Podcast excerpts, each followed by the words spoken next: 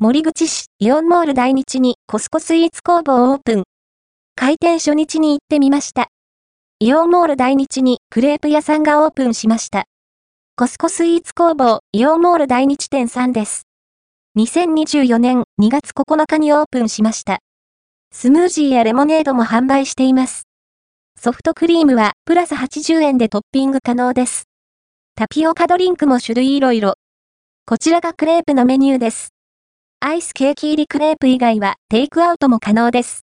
イオンモール第日店オープン記念のアニバーサリークレープは4日間限定。そしてバレンタインスペシャルクレープも数量限定。アニバーサリークレープを注文しました。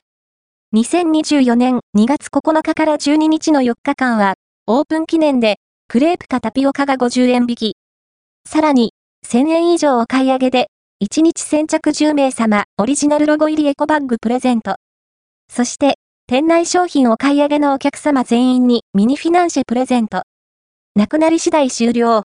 お得なキャンペーンの4日間、お買い物のついでに立ち寄ってみてください。